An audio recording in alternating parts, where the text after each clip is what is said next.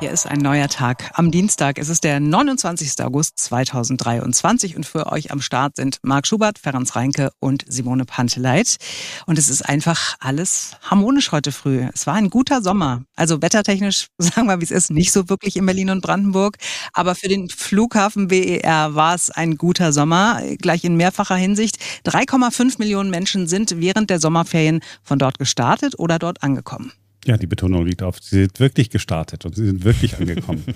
und jetzt sind ja auch früher schon Menschen gestartet, manchmal mit sehr viel Verspätung und sind dann angekommen und haben auch erstmal geweint, äh, weil Koffer und sowas nicht da waren.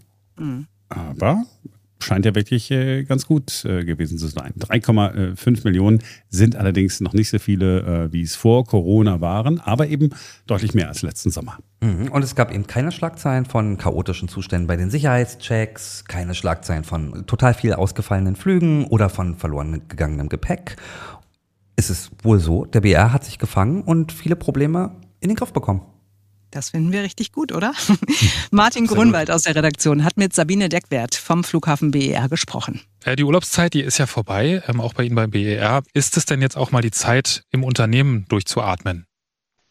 Ja, die Urlaubszeit, insbesondere die Ferienzeit als Hauptreisezeit, die erforderte natürlich Höchstleistungen von allen beteiligten Mitarbeitern und nicht nur von der Flughafengesellschaft, sondern auch, wir haben ja viele Partner, mit denen wir zusammenarbeiten, mit den Airlines, mit den Bodenverkehrsdiensten, die Gastronomie. Also wir hatten alle am Flughafen viel zu tun. Durchatmen, ein bisschen vielleicht, aber dann geht es ja schon weiter. Äh, viele Menschen reisen extra nochmal im Herbst weg, um nochmal irgendwo Sonne zu genießen. Also wir sind da schon wieder in den Startlöchern, um uns auf die nächste Hauptreisezeit vorzubereiten, nämlich den Herbst. Und wenn Sie jetzt mal auf den Sommer zurückblicken und auch auf die Sommer davor, was ist denn in diesem Jahr besser gelaufen als in den vergangenen Jahren? Naja, wir arbeiten ja, wir gucken ja kontinuierlich, was können wir verbessern. Und da gibt es natürlich in jedem Jahr äh, Veränderungen nach vorne. Das heißt, ähm, wir, wir optimieren die Abläufe. Und wir hatten jetzt für diesen Sommer zum Beispiel, also wir hatten im letzten Jahr im August, da waren die Ferien ja schon fast zu Ende, hatten wir aber den, ähm, unseren BER Runway in Betrieb genommen.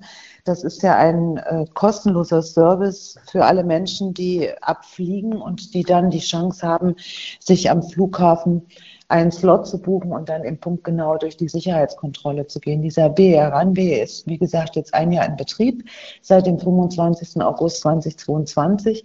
Und da wurden insgesamt während der Ferien zum Beispiel 250.000 solche Zeitfenster, solche Slots gebucht. Und man kann sagen, dass die Wartezeit mit einem Runway-Slot in den aller, aller, allermeisten Fällen weniger als zehn Minuten betra betragen hat. Äh, also in weniger als zehn Minuten war man dann an der Sicherheitskontrolle und äh, konnte da seine Sachen aufs Gepäckband packen. Wir empfehlen ja immer online zu buchen, online einzuchecken, dann das Gepäck eigenständig aufzugeben an unseren vielen äh, Gepäckautomaten. Auch das hat funktioniert, das ist gut angenommen worden und das haben die Passagiere auch gerne genutzt. Und damit wir jetzt mal eine Dimension haben und uns vorstellen können, wie haben sich die Passagierzahlen in den letzten Jahren entwickelt und ist das ein Trend, der fortgesetzt wird und wie reagiert der Flughafen darauf?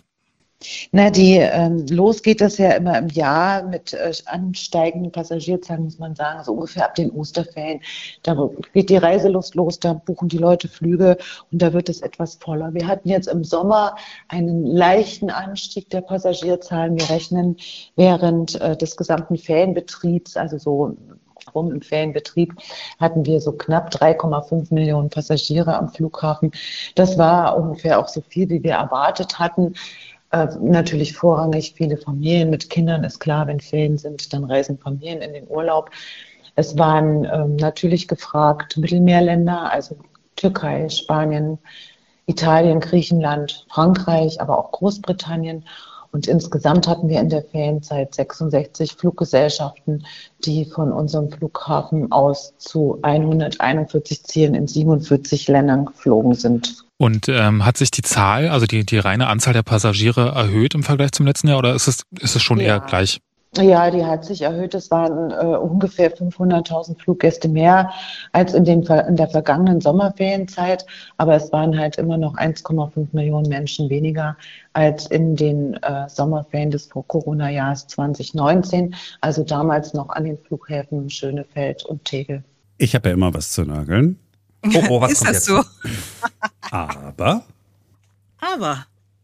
Ähm, ich bin tatsächlich auch ähm, abgeflogen, habe auch dieses Zeitfenster, wie, wie nennen Sie das noch? Runway? Ich muss das Runway. Runway. Mhm. Runway. Ja, Runway. Ja, das ist nicht einfach nur äh, vorgebuchte äh, Sicherheitskontrolle, es ist Runway. Hab ich, ich glaube, gemacht. übrigens, ich glaube, da könnte die Marketingabteilung dahinter stecken. Die haben sich gedacht, eigentlich ist das ein Flughafen zum Runaway, zum Weglaufen.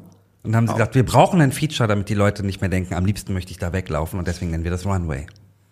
Und du meinst nicht, dass es damit zusammenhängt, dass Runway Startbahn heißt? Halte ich für ausgeschlossen. Okay. Jedenfalls, dieses, äh, dieses Ding da online gebucht ist wirklich äh, für Blöde gemacht. Also, hm.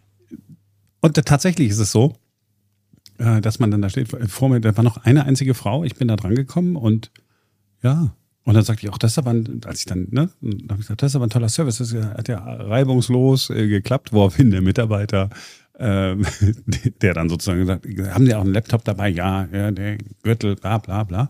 Äh, woraufhin äh, der Mitarbeiter sagte, ja, aber Sie wissen schon, dass es hier nicht immer so reibungslos funktioniert. Und habe ich gesagt, nee, ja, nee, wir haben Glück.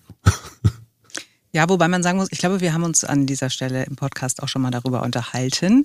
Ähm, also diese Erfindung des Runways ist eine super geile Sache, habe ich auch schon mehrfach genutzt und finde es richtig, richtig gut. Das Problem ist, wenn dann menschliches Versagen ins Spiel kommt und oh. äh, die Leute so tun, als ob sie noch nie geflogen sind in ihrem Leben ne? und dann eben erst anfangen, da ihren Gürtel auszuziehen und dann wollen sie da durch, dann haben sie doch noch was in der Hosentasche und müssen nochmal zurück und ach, Jacke muss ich auch ausziehen, ach so, ja, und Flüssigkeiten, ach, die müssen in eine Tüte rein.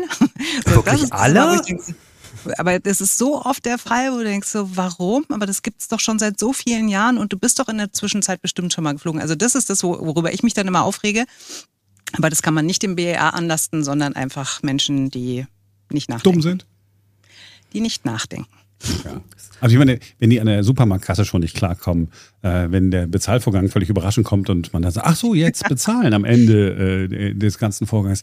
Ja, muss ich doch mal gucken, ob ich mein Portemonnaie irgendwo habe. Dann muss ich natürlich gucken, ob ich es passend zahlen kann, weil ich so blöd bin, meine EC-Karte äh, zu benutzen. Also wenn die Menschen an der Supermarktkasse schon versagen, warum sollen sie dann bei der Sicherheitskontrolle besser sein? Aber wir wollten es ja, äh, wir haben ja gesagt, es ist alles so schön. Ja. Ist doch cool, dass äh, der Flughafen jetzt nicht mehr als der äh, schlechteste Flughafen in ganz Deutschland dasteht. Andere haben es kopiert. Ich habe äh, gehört, dass der Flughafen in Hamburg auch dieses äh, Prinzip eingeführt hat. Äh, in anderen Ländern gibt es das auch. Und da muss man dann dafür bezahlen, wenn man äh, sozusagen diese Fastlane will, eine schnelle Sicherheitskontrolle mhm. haben will. Äh, fünf oder zehn Euro sind das da. Äh, woanders vielleicht sogar noch mehr. Ich weiß es aber von, von einem Flughafen. Und hier ist es äh, kostenlos in Berlin. Also da kann man ja mal wirklich einen Haken hintermachen. Eine gute Idee, gut umgesetzt. Äh, man kann mal auch mal sagen, herzlichen Glückwunsch. Hoffentlich kommt in Berlin keiner auf die Idee, dass man damit ja eines Tages auch Geld verdienen könnte. Hm. Das fände ich echt uncool. Es ist eine Frage der Zeit. Es ist aber auch ein Service, der, der, ähm, der was wert ist. Ne? Also Auf jeden Fall, ja. ja. Wenn man dafür bezahlen müsste, wäre es auch aus meiner Sicht in Ordnung, wenn es nicht 100 Euro sind oder so. So, und haben wir, dann haben wir hier im Podcast schon den absoluten Killer-Hack, den wir selber ausprobiert haben, erzählt? Was es, äh, wenn es ums Terminal 2 geht. Also, das Terminal 2 ist ja viel, viel kleiner als das Terminal 1.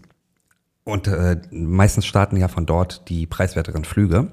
Und deswegen ist es so im Terminal 2, gerade vor den Sicherheitschecks, trotz Runway und Zeitfenster und so weiter und so fort, ja immer proppenvoll. Und was viele nicht wissen und wir auch nur durch Zufall entdeckt haben, man kann tatsächlich auch in Terminal 1 durch den Sicherheitscheck gehen. Dann läuft man alle Gates ab bis ganz nach hinten und dann stellt man fest, dass Terminal 1 und Terminal 2 miteinander verbunden sind. Wer also keine Lust hat, im Terminal 2 vollgepackt, dicht an dicht mit anderen Menschen vor dem Sicherheitscheck zu stehen und bereit ist, sagen wir mal, zehn Minuten Fußweg in Kauf zu nehmen, der sollte auf jeden Fall immer, auch wenn er von Terminal 2 fliegt, in Terminal 1 gehen, dadurch die Sicherheitskontrolle laufen und einfach alle Gates ablaufen und dann ganz entspannt ins Terminal 2 laufen. Genau, da kann man Runway nämlich benutzen im Terminal 1. Das heißt, Genau. man hat sein gebuchtes Ticket. Weil so sind wir nämlich drauf gekommen. Äh, Ferenc und ich mussten ähm, wohin fliegen, haben gesagt, Moment, wenn wir Runway buchen in Terminal 1, können wir denn dann, aber wir müssen noch zu Terminal 2. Und, und Ferenc hatte recherchiert, hat sogar bei der Bundespolizei angerufen, glaube ich. Ja. ja, weil ich habe auf den Lageplan geguckt und da sieht es so aus, als wäre es miteinander verbunden. Es gibt aber auf der gesamten Homepage von äh, den Berliner Flughäfen keinen Hinweis darauf, dass man von Terminal 1 einfach unkompliziert in Terminal 2 laufen kann. Zumindest habe ich keinen gefunden. Und dann habe ich das auf dem Lageplan gesehen, habe gesagt, das sieht doch wirklich so aus, als wäre das miteinander verbunden. Habe ich bei der Bundespolizei angerufen und gesagt, ja, ja, na klar, Sie können Terminal 1, gehen Sie einfach durch den Sicherheitscheck und dann laufen Sie einfach durch und gehen in Terminal 2. Also das ist echt, Ja, ein- das ist ein super Hack. Ja. Und selbst wenn es den Hinweis auf der Homepage geben sollte, man ihn, ihn aber nicht findet, dann ist das auch kein Hinweis. Nee, vor allen Dingen, also gilt, wenn Ferenc etwas nicht findet, ja, und äh, er recherchiert sehr gründlich, dann heißt das, dann gibt es es auch nicht. So ist es. So, Punkt. So, jetzt reden wir mal wieder über Katzen, oder? Wir hatten ja gestern versprochen, dass wir über etwas äh, sprechen, das du für dich entdeckt hast, was besser ist als Playstation spielen. What is it? Es ist ein Tracker, den man äh, an Katzen befestigt. Idealerweise an einem äh, Katzenhalsband und nicht direkt an der Katze. Ähm, es ist tatsächlich aber so, so ein kleines Teil, so eine kleine Box. An relativ jungen Katzen sieht diese Box vergleichsweise groß aus. Mm, Die ersten Menschen haben schon gesagt, ja, aber ist das so groß, das ist nicht so schwer. Nein, es ist nicht so schwer, wie es aussieht. Und dieses Teil sendet halt immer ein GPS-Signal, so als wenn man im Auto unterwegs, wo man dann sehen kann, wo fährt man äh, gerade lang. Und genau das macht dieser Katzentracker auch. Gab es früher äh, für Hunde. Jetzt gibt es auch äh, für Katzen, also ist da ein bisschen kleiner, weil der Hund an sich in der Regel ja äh, größer ist.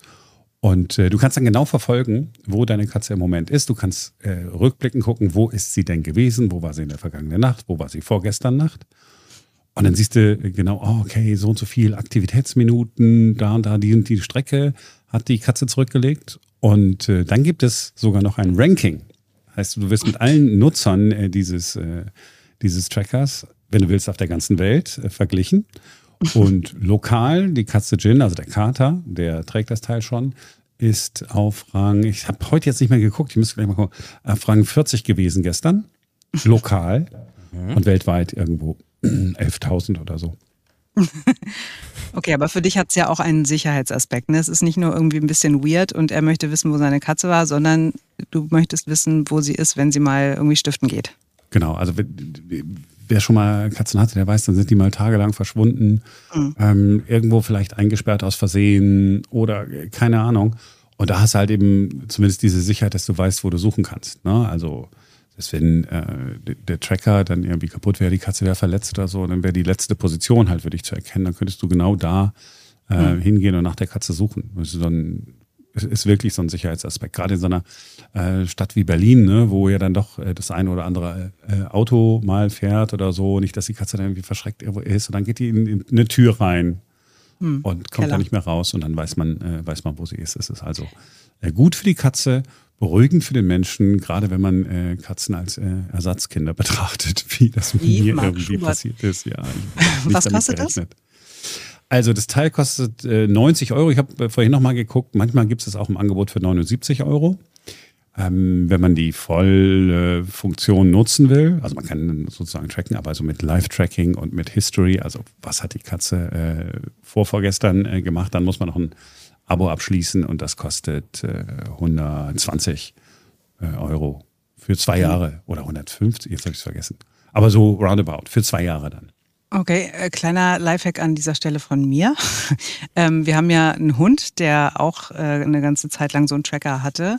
Auch ziemlich groß, ziemlich unhandlich, tat mir immer ein bisschen leid, ne, weil der ja auch ganz schön viel Gebamsel da so am Hals hat mit Hundesteuermarke und so weiter. Ähm, und wir haben dann irgendwann einfach so einen AirTag gekauft. Der, was kostet der? Paar 30 Euro, ne? weil du dann eben auch keinen Vertrag abschließen musst, weil du den ja nicht aufladen musst, soweit ich weiß, richtig? Mein Mann kümmert sich darum, ich gebe es zu. Aber Du musst die Batterie äh, wechseln, ist so eine Batterie wie eine Uhr. Aber die hält ewig. Genau, und äh, damit kannst du ja auch immer sehen, wo, wo dein Tier ist, musst keinen Vertrag abschließen, musst dich nicht irgendwie binden und zahlst deutlich weniger Geld. Funktioniert aber nur, wenn ein iPhone in der Nähe ist und die Position übermittelt, also wenn du nicht selber mit deinem iPhone in der Nähe bist. Und es gibt Ja. kein Ranking. Ja, gut, das ist gut. Ja. Und das wertet nicht aus, wie viel das Tier schläft. Ja. Ja, aber dann könnt ihr mir nicht erzählen, dass das äh, der Sicherheitsaspekt für euch vorrangig ist, wenn Es euch ist das am die wichtigsten perfekte Kombination aus äh, Freude und Sinnhaftigkeit. Aber ich, ich weiß nicht, ob ich das meiner Katze Domi umhängen würde, weil die hat ein Glöckchen wegen der Vögel. Die hat so eine Adressplombe dran, damit Menschen wissen, sie hat ein Zuhause und äh, da kann ich anrufen, wenn die mich irgendwie nervt. Weil unsere Katze nervt gerne andere Leute und läuft in Häuser rein und frisst sich dadurch und legt sich auf Sofas und so weiter. Und wir hatten schon mehrere Leute, die uns angerufen haben und gesagt haben so, ey, können Sie mal Ihre Katze abholen? Die nervt uns irgendwie ein bisschen. Und weil du ja so gerne analog bist, hast du dann zu Hause so eine Karte hängen, so eine Papierkarte und dann machst du immer so kleine Pins Fähnchen, rein. ja, genau, so ein kleines Fähnchen. Da war sie, da hat jemand Genau. angerufen. Und so ergibt sich dann ein wirklich äh, fast, äh, also, also fast detailliertes Bild zum Aufenthalt der Katze. Ja, je mehr, je mehr Punkte du hast über die Zeit, kannst du dann interpolieren und voraussagen, wo sich die Katze mit einer 90-prozentigen Wahrscheinlichkeit gerade aufhält. Ja, Auch spannend. ja, es ist, es, es, ist, es ist wirklich sensationell. So, weil ja heute alles, äh, alles äh, positiv ist, äh, Berliner Rundfunk, Schrägstrich, Urlaub. Ja, wir verschenken ja gerade Urlaubsgeld hier beim Berliner Rundfunk 91.4 seit gestern. Und äh, wir füllen eure Urlaubskasse auf. Ihr achtet auf diesen Sounder.